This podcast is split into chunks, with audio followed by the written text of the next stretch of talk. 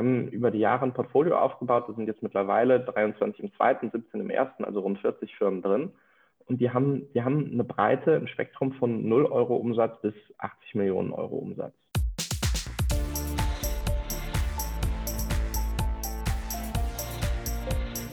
Plaudertaschen, der Podcast von Robin und Patrick über das Banking von morgen.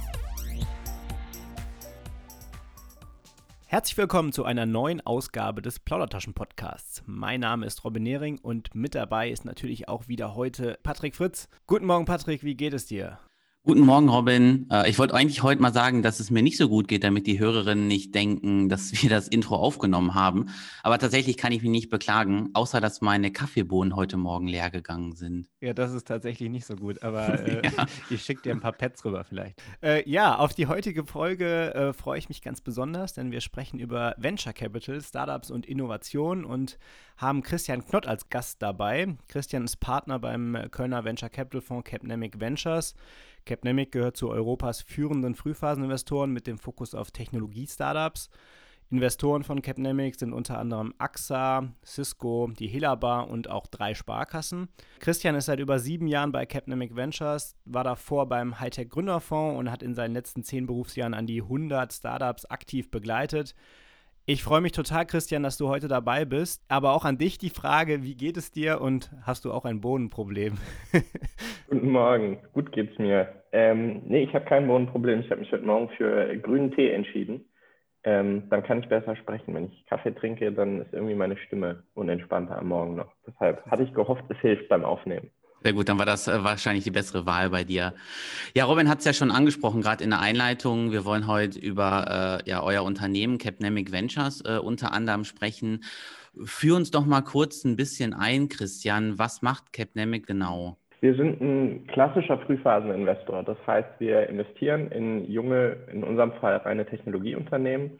Das heißt generell Software, wenn man es anfassen kann, ist nichts für uns, wäre jetzt so die ähm, etwas saloppe Daumenregel. Wir wollen in einer ganz frühen Phase investieren. Das heißt, eigentlich investieren gar nicht in Firmen, sondern eher in Teams. Ja, das sind oft drei Gründer und vielleicht noch fünf Mitarbeiter, von denen zwei Praktikanten sind. Und deren Ziel ist, in irgendeiner Art und Weise etwas so anders zu machen, dass sie die Chance haben, aus diesem Team erst eine Firma und dann ein, globalen, ein global führendes Unternehmen zu bauen. Und unser Auftrag dabei ist, in dieser ganz frühen Phase herauszufinden, ob sich hinter diesem Team das Potenzial verbirgt, eben diesen, wir nennen das Category Leader, dieses global führende Unternehmen aufzubauen. Und dann eben ist unser Geschäftsmodell früh zu investieren. Wir kaufen uns also einen kleinen Anteil an der Firma, irgendwas zwischen 15 und 25 kann auch mal 30 Prozent sein, gegen im Schnitt irgendwas zwischen, ja, Schnitt ist jetzt wieder relativ, drei Millionen ist der Schnitt, aber wir investieren von 500.000 bis 5 Millionen im ersten Schritt. Und dann ist die Idee schlicht und ergreifend, das Unternehmen mitzuentwickeln und dann zu einer deutlich späteren Phase, wenn die Firma deutlich größer ist, deutlich mehr Relevanz hat, vielleicht sogar profitabel ist, dann zu einem deutlich höheren Preis zu verkaufen, als wir eingekauft haben und so unseren Investoren dann deutlich mehr Geld zurückzuzahlen, als sie uns mal gegeben haben. Jetzt hast du ja auch schon viel das Team der einzelnen ja, Startups, in die ihr investiert, angesprochen, dass euch das auch sehr, sehr wichtig ist. Worauf achtet ihr denn bei einem Investment in ein ja, junges Startup und auch junges Team äh, in vielen Fällen denn besonders? Also was, was überzeugt euch zu investieren? Ja, also junge Teams würde ich ja sagen, jung zusammengestellt. Ähm, die müssen nicht unbedingt jetzt noch vom, vom Alter her jung sein. Also da sehen wir tatsächlich eine sehr, sehr breite Landschaft. Und da ist es tatsächlich häufig auch von Vorteil, wenn man schon mal ein bisschen was gesehen hat. Also wir investieren nicht regelmäßig in diese klassischen studentischen Ausgründungen. Das kann auch passieren, ist aber nicht unbedingt der Regelfall, weil worauf wir im Kern wirklich achten, ist, die Teams müssen das Problem, das sie angehen, begreifen, verstehen und mit demjenigen, der dieses Problem tagtäglich hat, auch wirklich reden können. Das mag jetzt vergleichsweise leicht sein, sich da dieses Wissen aufzubauen. Wenn ich jetzt ein Zalando für Zierfische baue, ja, das, das, das geht, dann kann ich mich ungefähr in denjenigen hereinversetzen, der Zierfische kaufen will. Wenn ich jetzt aber, und das machen wir viel, in Themen investiere, die eher einen B2B oder sogar einen B2Enterprise-Charakter haben, dann wird es deutlich anspruchsvoller, den Branchenjargon zu sprechen, wirklich zu begreifen, was ist der Painpoint, den jemand im operativen Geschäft tagtäglich hat sodass wir häufig in Teams investieren, wo mindestens einer aus der Gruppe ähm, eine Konzernkarriere beispielsweise vorher gemacht hat, das heißt sich angeschaut hat und auch erlebt hat, wie es ist, dort zu leben und dann am Ende des Tages aus dem eigenen Schmerz rausgegründet hat. Und wir sehen sehr oft Teams, die sich zusammensetzen aus einem bis zwei klassisch wirtschaftswissenschaftlich ähm, orientierten Gründern und dann einem Technologen, also einem, der tatsächlich den Code schreiben kann und dann auch das Tech-Team aufbaut. Das ist so ein bisschen das Setup. Wir mögen, wenn die, wenn die Teams so schon während, während der Kennenlernphase mit uns, also während der Due Diligence, zeigen, dass sie sich auch streiten können auf einer konstruktiven Ebene, weil wir glauben, dass wenn Teams in der Lage sind, miteinander in den, in den Diskurs zu gehen und dann die beste Möglichkeit zu finden, dass das auf jeden Fall besser ist, als wenn sie so gleich sind, dass sie immer, immer sofort das Gleiche denken, weil da tut man sich dann häufig schwer, immer das Richtige rauszufinden, wenn alle dieselbe Meinung haben. Ist es möglich, dass du uns mal so eine kurze, kurze Einordnung gibst? Wie groß ist euer Fonds? Wie viel, wie viele Startups seid ihr, seid ihr investiert? Wie ist so die, die Anzahl der Startups, in die ihr jährlich investiert? Wie geht man da vor? Das sind jetzt ganz viele Fragen, aber ich glaube, du weißt, was ich meine. Ja, klar, gerne. Also fangen wir mal, fangen wir mal vorne an. Kipnemic gibt es seit 2013. Ähm, wir haben uns gegründet mit einem Fonds, der damals 40 Millionen groß war. Das war unser, unser erstes Vehikel. Ähm, da muss man dazu sagen, 40 Millionen war in 2013 noch was ganz anderes als heute. Heute würde man das als Micro-VC begreifen, weil sich das ganze Finanzierungsspektrum sehr stark weiterentwickelt hat. Damals konnte man damit aber durchaus noch ein paar ganz gute Seed Cases und auch Serie A-Runden begleiten. Mit dem Vehikel haben wir 13 Investments gemacht. Ähm, Im zweiten Jahr des Vehikels bin ja ich auch dazu gekommen. Und wir haben dann bis 2000 2016 haben wir 17 Cases gemacht und Ende 2016 unseren zweiten Fonds aufgelegt. Der zweite Fonds hat 115 Millionen. Ähm, das ist dann jetzt schon eher so ein klassischer Seed bis Serie A Fonds, wie man auch heute ähm, das häufig, häufig sieht. Also wir sehen, die drunten sind, wie gesagt, deutlich größer geworden. Deshalb braucht man auch deutlich mehr Volumen.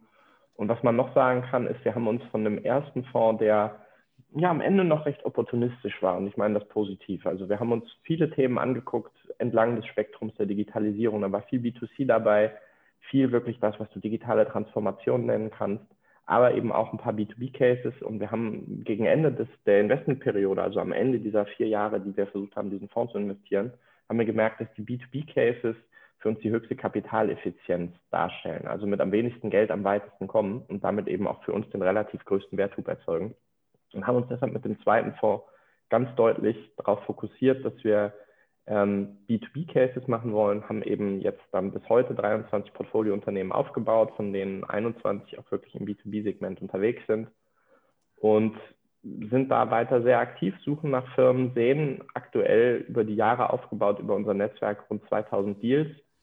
Und da kommt auch ein Punkt ins Spiel, der uns, glaube ich, ein bisschen unterscheidet von vielen anderen Investoren wir sind wirklich ein auf Deutschland fokussierter Investor. Das heißt, wir wollen unsere regionale Nähe, unser Netzwerk, unser Wissen über diesen Markt auch wirklich ja, gut, gut einsetzen und dementsprechend Firmen finanzieren, die hier ihre ersten Schritte machen, vielleicht auch ihre zweiten, dritten Schritte machen, aber hier wirklich das Wachstum erstmal suchen und hier erstmal eine wirklich führende Stellung auf, äh, einnehmen wollen, bevor sie dann eben auch gerne internationalisieren. Jetzt hast du gerade erzählt, dass ihr 23 Deals jetzt gemacht habt seit 2017. Äh, ihr schaut euch 2000 im Jahr an. Äh, das heißt im Schnitt vier bis, bis sechs äh, Investments pro Jahr, ungefähr im Schnitt. Wie kommt ihr von diesen 2000 auf diese vier, vier fünf, sechs äh, Startups, die, an die ihr am Ende dann investiert? Wie geht ihr davor? Ja, der, der erste Schritt ist einfach. Der erste Schritt ist nämlich, guck, ob es zu dir passt du kriegst bestimmt so 50 Prozent, die du recht einfach aussortieren kannst. Da ist einmal pro Jahr sicherlich das, ich, ich sage das immer scherzhaft, aber es ist durchaus mein Ernst, das obligatorische Atomkraftwerk irgendwo im, äh, im Nahen Osten dabei. Ja? Also irgendjemand, der das bauen will, das passt einfach nicht zu uns. Ähm, dann ist viel, was einfach zu spätphasig ist. Also 10, 15 Millionen in der Serie C, das ist nicht das, was wir tun. Das kann ich, kann ich relativ schnell dann dementsprechend auch absagen. Und dieser, der zweite Schritt ist dann, glaube ich, der, wo anfängt so ein bisschen das, das Besondere reinzukommen, wo dann wirklich auch Arbeit erforderlich ist. Und dafür haben wir einfach uns ein Team aufgebaut mittlerweile. Wir sind vier Partner, haben vier Investment Professionals dazu. Wir gucken uns alle Deals an. Das heißt, die, ich sag mal, 1200 Deals, die vielleicht da verbleiben, die teilen wir durch acht. Und dann merkt man relativ schnell, okay, das sind jetzt nur noch in Anführungszeichen 150 Deals pro Nase, die da irgendwo übrig bleiben im Jahr. Und so bricht sich das dann eigentlich ganz gut runter. Das kann man irgendwie ganz gut handhaben. Das sind irgendwie drei, vier Deals pro Woche wahrscheinlich, die, die sich jeder anschaut. Und dann gucken wir halt auf Kriterien wie, ist da ein gutes Team? Ne? Das, was ich eben über das Team gesagt habe. Dann schauen wir, ist es ein spannender Markt? Also ich brauche jetzt nicht ähm, den nächsten E-Commerce-Case in einem Feld, das sowieso schon komplett durchdigitalisiert ist. Schaue gerne drauf, ist da ein Markt, in dem sich gerade sehr, sehr viel tut. Ja? Logistik zum Beispiel über die letzten Jahre oder vor allen Dingen so in der Phase 2016, 2017, glaube ich, sehr, sehr viel im Fintech-Bereich, auch in unserer Phase passiert. So, und das Letzte, worauf wir dann schauen, ist, wir nennen es Technologie, das ist so der dritte Punkt. Eigentlich kannst du es als Synonym sehen für ist da ein Login. Ja, wir gucken, habe ich hier ein Produkt, das dem Kunden eine sehr hohe, ja, sehr hohe Wechselkosten darlässt, wenn er es wechseln will. Oder kann er schlicht und ergreifend für 50 Cent weniger Preis schnell gehen. Das ist für uns immer ein eher nicht so guter Faktor, weil du willst natürlich einen Kunden über eine lange Zeit monetarisieren.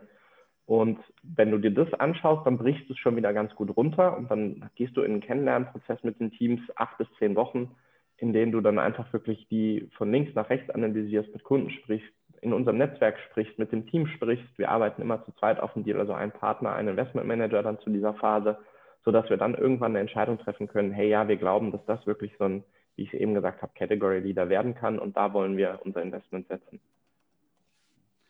Jetzt hast du gerade zum Schluss äh, auch das Thema, ähm, es ist immer ein Partner da drauf und ein Investmentmanager ähm, gesagt. Und ich glaube, bei dem, was du davor erzählt hast, wenn man mit Venture Capitals noch nicht so viel zu tun hatte, wie auch ich äh, offen gestanden, dann sind das schon wirklich ähm, beeindruckende Zahlen. Aber ich habe auch rausgehört, dass diese Zahlen einfach wirklich ja gebraucht werden, auch von den Investitionssummen äh, in einem Fonds, damit es halt äh, sich wirklich auch lohnt ähm, für euch.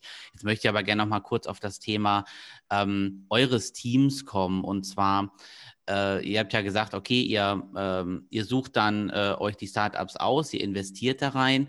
Und wie geht der Prozess dann quasi weiter? Also begleitet ihr diese Startups auch in ihrem Aufbau dann? Also habt ihr in eurem Team Kapazitäten, die ihr quasi den Startups bereitstellen könnt mit, mit Kompetenz? Oder seid ihr quasi eher wirklich der Geldgeber und für die inhaltliche Ausgestaltung sind dann wirklich die Startups komplett alleine verantwortlich? Sollen wir, sollen wir das Pferd vielleicht an der Stelle tatsächlich mal von, von zwei Seiten aus und gucken erstmal auf das, was sind wir eigentlich formal? Okay. Formal sind wir Geldgeber. Ja? Mein Job ist Vermögensverwalter. Das ist wichtig, weil wenn du Vermögensverwalten bist, darfst du in Dingen, wo du das Vermögen, das du verwaltest, allokierst, keine operativen Tätigkeiten einnehmen. Ja? Das heißt, interimsweise jetzt irgendeinem Startup was Marketing machen oder sowas, das darf ich gar nicht. So, das ist jetzt die formale Seite. Das heißt erstmal, ich bin Geldgeber, ich darf meine Gesellschaftsrechte ausüben, also mitstimmen bei Gesellschafterversammlungen. Ich habe ein paar präferierte Rechte, das heißt, bei manchen Sachen muss ich auch zustimmen, damit die passieren können. Ich darf einen Beiratssitz oder einen Aufsichtsratssitz, zumindest in Deutschland, ähm, einnehmen, darf da auch mitstimmen und äh, strategische Themen diskutieren.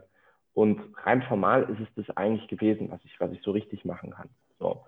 Und jetzt gucken wir mal von der, von der praktischen Seite. Und da muss man sagen, sind wir heute nicht in so einer, ja, ich nenne es mal bankartigen Situation der Startup-Finanzierung. Ne? Ich gebe das Geld und dann, dann, dann bin ich eigentlich raus an der Stelle, sondern wir müssen ganz klar im Wettbewerb mit anderen Investoren unseren Mehrwert zeigen. Und unser Mehrwert sind sicherlich zu einem gewissen Teil wir als, als, als Menschen, als erfahrene Investment Professionals, die das ähm, zum Teil schon deutlich länger als zehn Jahre machen, zum Teil auch deutlich länger als 20 aber das ist, das ist endlich. Ne? Es wäre vermessen zu glauben, dass ein Team von acht Leuten jedes Problem auf der Welt und jede, jede Thematik auf der Welt lösen kann. Und deshalb sehen wir unsere Rolle an dieser Stelle ganz klar als Kurator.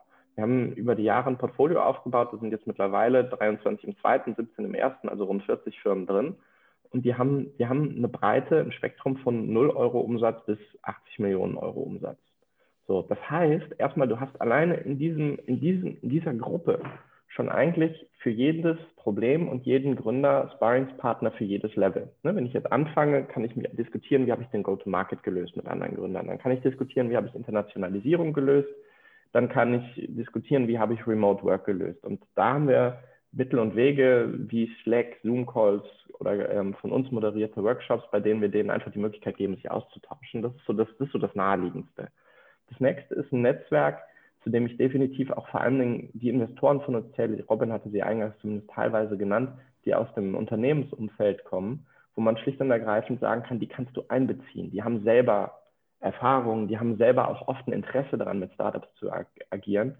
Und da können wir die zusammenbringen. Das heißt, wir bringen unsere Startups zusammen mit unseren Corporate-Investoren, die können da pitchen, die können sich vorstellen und die kriegen einfach in der frühen Phase ein ganz, ganz ehrliches Feedback ähm, von, einem, von einem Corporate, das sie ohne diese Verbindung über Capnemic wahrscheinlich nicht bekommen würden. Weil ein Vorstand von einer Sparkasse beispielsweise wahrscheinlich da jetzt nicht unbedingt einer Firma mit fünf Mitarbeitern die Aufmerksamkeit geben kann, weil er einfach so wahnsinnig viele Themen auf der Platte hat, außer er hat ein eigenes Interesse, was daher kommt, dass er eben auch indirekt beteiligt ist an dieser Firma. So, das ist, das ist nochmal ein Hebel, der uns natürlich sehr hilft und der über die Jahre sowohl für unsere Unternehmensinvestoren wie auch für die Startups, mit denen wir arbeiten, glaube ich, einen echten Mehrwert gehoben hat.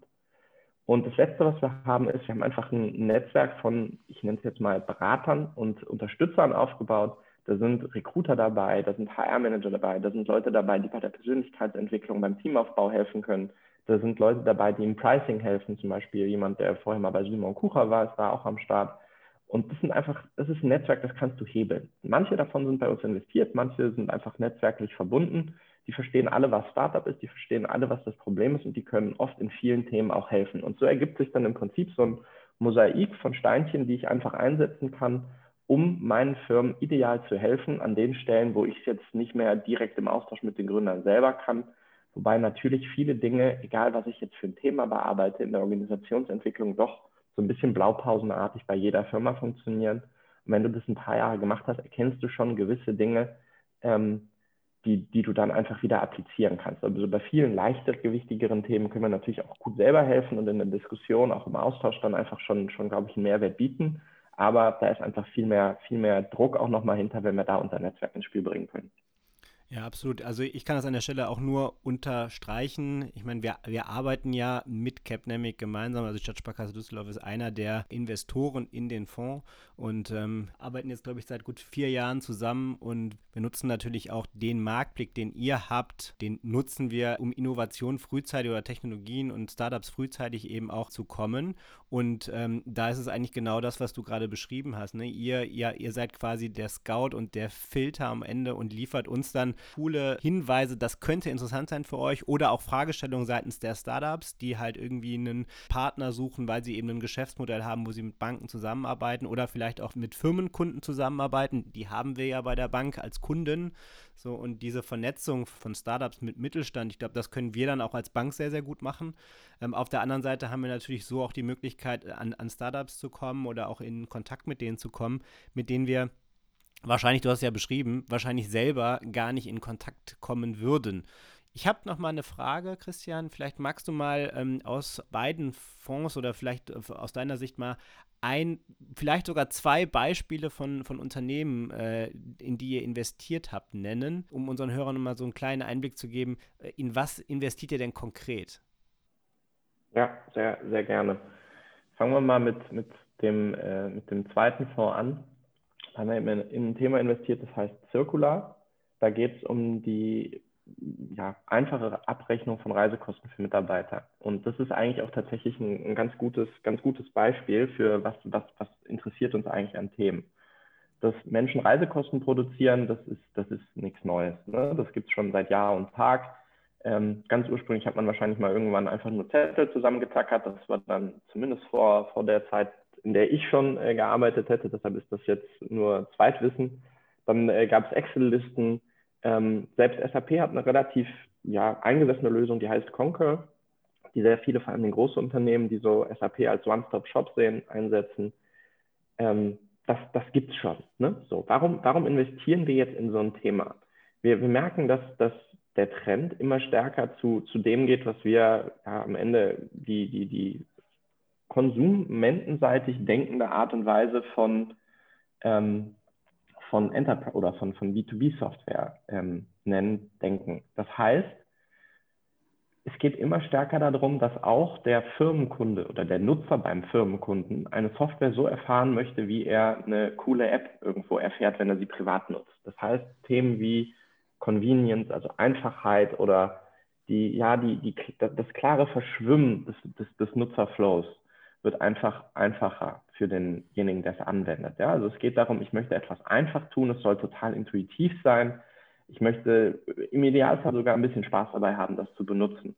Und das kann eine Excel-Liste nicht leisten. Ne? Vor allen Dingen nicht, wenn ich dann ausdrucken muss, äh, unterschreiben muss, abgeben muss und dann sehr lange warten muss. Wenn man SAP-Interface kennt, dann kann man sich ungefähr vorstellen oder hat es auch schon mal selber gesehen, wie ein Concur von innen aussieht. Das ist einfach nicht, nicht so das, wo die Leute dann gerne dran sitzen. Ne? Also ich glaube, es ist kein Einzelfall, dass irgendwie dann alle halbe Jahre mal für die letzten, letzten sechs Monate die ähm, Abrechnung gemacht wird, so ungefähr, was dann für die Buchhaltung nicht so der Kracher ist. Für einen ähm, selbst wo, auch nicht. für einen selber auch nicht, beziehungsweise in dem Moment, wo man es dann wiederkommt, schon, aber vorher halt nicht. Ähm, so, und, und was macht Circular jetzt? Circular hat eigentlich sich eine Technologie zunutze gemacht, die, die, ja, ich sag mal jetzt so drei, vier, fünf Jahre alt ist, vielleicht auch schon ein bisschen älter ähm, in ihrer Grundausprägung.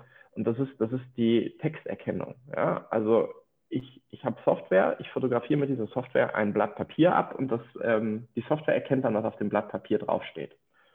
Und jetzt entwickle ich das mal ein Stück weiter und sage, ich gebe dieser Software jetzt ein bisschen das Verständnis, was eigentlich eine Rechnung braucht. Ja? Rechnungsnummer, Adressat, Mehrwertsteuerausweis und gebe dann im nächsten Schritt sogar noch die Fähigkeit, das den einzelnen Punkten in beispielsweise meiner Datev zuzuordnen. Das heißt, ich kann es auch automatisiert verbuchen. Und jetzt nehme ich das, packe diese Software in ein Umfeld, wo wirklich jeder nicht softwareaffine Mensch, weil es nur drei Knöpfe gibt, mit umgehen kann und gibt den Leuten das in die Hand. Die fahren tanken ja, mit ihrem Dienstwagen, wissen, okay, ich muss die Rechnung abfotografieren und einreichen. Die fotografieren das ab, die Software erkennt, was drauf ist, die gucken sich nochmal kurz an, ob das alles passt, drücken auf Abschicken und sehen dann im Verlauf, okay, ist jetzt in der Bearbeitung. Kriegen dann ein Signal, ist jetzt abgerechnet und kriegen dann nochmal ein Signal, ist jetzt überwiesen. Auf der anderen Seite sitzt jetzt der Buchhalter und kriegt von demjenigen, der gerade tanken war, die Rechnung zugeschickt. Da ist schon alles ausgelesen. Der guckt dann noch einmal drüber, drückt auf Freigeben. Das Zeug wird automatisch in die Buchhaltung verschoben, ist dann auch direkt im T-Konto ähm, und er kann dann mit einem weiteren Klick im Prinzip das Ganze aufs Konto überweisen. Damit mache ich vielen Menschen das Leben viel, viel einfacher. Und dafür sind in der Summe alle bereit zu bezahlen, weil ich spare meinem Mitarbeiter Zeit, ja, das kostet ja dann auch wieder weniger Geld quasi, ich spare dem Buchhalter Zeit und ich verringere Fehler, weil Software einfach an der Stelle, wenn sie richtig eingesetzt ist, fehlerfreier ist als ein Mensch. Das ist ganz natürlich. So, und das ist, das ist hier das Spiel. Und jetzt gehst du hin und sagst, okay, wie denke ich sowas weiter? Und überlegst dir, okay, ich bin hier an der Schnittstelle zwischen Mitarbeiter und Unternehmen und ich habe Zugriff auf die, auf die, auf alle Finanzbewegungen dazwischen. Jetzt kann ich anfangen, ziemlich breite Blumensträuße zu denken, angefangen bei zum Beispiel so klassischen Benefits. Da bin ich beim nächsten schon total lange existenten, aber total furchtbar gelösten Thema, nämlich diesen wunderbaren Essensgutschein, so Dexo und Co. Die brauche ich jetzt plötzlich dann auch nicht mehr. Und so kann ich hier ein Gesamtthema im Prinzip aufbauen, wo ich einfach merke, okay, das ist, das ist hier schon so, dass man das sehr lange, sehr breit, sehr groß denken kann und was ablöst, weil es einfach einfacher und besser ist. Und das ist, glaube ich, so das beste Beispiel aus dem zweiten. Jetzt habe ich da sehr lange drüber geredet. Wollt ihr noch ein zweites haben oder wollt ihr lieber noch, noch in, einen anderen, in einen anderen Bereich reingehen? Wenn du es in zwei Sätzen machen kannst, gerne. kannst also ich kann es ich kann, ich probieren. Ich nehme aus, meinem, aus, aus dem ersten Fonds, nehme ich ein Investment, das habe ich 2016 gemacht, das ist Staffbase. Es geht am Ende des Tages darum, das äh, Corporate Intranet aufs, aufs Smartphone der Mitarbeiter zu bringen. Ähm, warum, warum ist das spannend? Das eine ist, jeder, der am Fließband steht, der Arzt ist, der Busfahrer ist, der keinen Laptop hat, nicht am Computer sitzt, kriegt das Intranet nicht, kriegt also, ähm, um das Beispiel von Siemens zu bemühen, eine Mitarbeiterzeitung. Wenn er in China sitzt, ist das ein bisschen doof. Die wird in Deutschland gedruckt, kommt sechs Wochen später in China an. Ist äh, sehr, sehr spannend, was da drin steht. Hat er nämlich in der Zwischenzeit schon aus diversen anderen Kanälen gesehen. Jetzt sind, wir, jetzt sind wir in einem Moment, wo zwei Dinge passieren. Das eine ist, jeder Mensch hat ein Smartphone, jeder ein bisschen extrapoliert, aber zu der Zeit waren es über 80 Prozent. Und das andere ist, Unternehmen erlauben das Ganze, was Bring Your Own Device heißt. Ja? Die erlauben Mitarbeitern Inhalte von der Firma auf ihren privaten Endgeräten zu betrachten. Jetzt packe ich das zusammen, packe das in eine wieder sehr coole, sehr einfache, sehr offensichtliche App. Ihr habt das eben alles schon mal gehört. Und jetzt kann ich auf einmal live jedem Mitarbeiter eine Push-Benachrichtigung schicken, wenn ich finde, er sollte jetzt was sehen. In Zeiten von War for Talent und ich nenne es mal Employer Brand, also Arbeitgebermarke und es ist wichtig, dass ich gut dastehe und ich möchte, dass jeder Mitarbeiter sich involviert fühlt, emotional abgeholt, ist das ein Riesenhebel. Und ähm, genau in dieses, in dieses Thema haben wir in ein Team investiert, wo einer der Ideengeber ein Intranet-Veteran war, also wirklich sehr lange Intranet verkauft hat. Also einer, der das Problem kennt. Das war, das war unsere Idee. Hier hat, hat bis heute sehr, sehr gut funktioniert. So, waren, das, waren das drei Sätze oder fünf? Ich weiß es nicht. Ich habe es zumindest probiert. Ich, ich glaube, das waren drei mit Komma drin. Ganz viele Bindestriche drin. Ja, ja ich glaube, wir könnten äh, noch wirklich äh, lange weiter über diese Themen sprechen, weil die wirklich sehr, sehr interessant sind. Gerade auch die zwei Beispiele, äh, die du jetzt genannt hast, wo man wirklich äh, merkt, warum ihr da rein äh, investiert habt und was auch wirklich vielleicht nicht nur bei der ersten Idee drinsteckt, sondern was man aus diesen Ideen wirklich auch noch machen kann. Äh, wir sind jetzt nur leider schon äh, fast am äh, Ende angekommen. Ähm, ich kann dir, Christian, schon mal vielen, vielen Dank sagen. Es war sehr cool, dass du bei uns als Gast dabei warst. Danke, danke euch. Hat mir großen Spaß gemacht. Ja, und gerne möchten äh, wir an dieser Stelle auch noch mal kurz in eigener Sache auf unsere Website äh, hinweisen. Besucht uns gerne auf plaudertaschen-podcast.de. Hier findet ihr alle Folgen und auch noch weitere Informationen über unseren Podcast. Und klar, wie immer, wenn ihr interessante Themen habt, meldet euch gerne bei uns über Social Media oder über mail at plaudertaschen-podcast.de. Christian, das letzte Wort möchte ich aber trotzdem ähm, noch dir geben heute in dieser Folge. Und zwar vielleicht mit der Frage, ähm, Capnemic ist jetzt ein, ein, paar Jahre schon am Markt. Wie geht es denn weiter für dich? Vielleicht äh, drei Sätze mit ein bisschen weniger Bindestrichen und einen Wunsch, wenn du möchtest. Ähm, wie geht wie geht's weiter? Naja, also ich meine, ich bin seit 2018 Partner und ich habe jetzt noch ein paar Jahre zu arbeiten, ne? Ein paar ist 30. Ähm, ich, ich will eigentlich dahin, dass, dass, dass wir uns als Firma weiterentwickeln und zu einem der wirklich führenden Spieler in Europa dann am Ende geworden sind, wo man mehrere Fonds parallel verwaltet und auch wir dann aus einem Team von acht Leuten mit allem, was wir noch an, an unterstützenden Kräften haben, elf, dann irgendwann zu einer richtigen Firma gewachsen sind. Und dafür müssen wir einfach weiter sehr gute Deals machen, gute Fonds raisen, tolle Investoren finden. Und das ist so ein Fünfjahreszyklus, ähm, bei, dem ich, bei dem ich einfach jetzt mich freue, immer wieder dabei sein zu dürfen und das, das mit aufbauen zu können.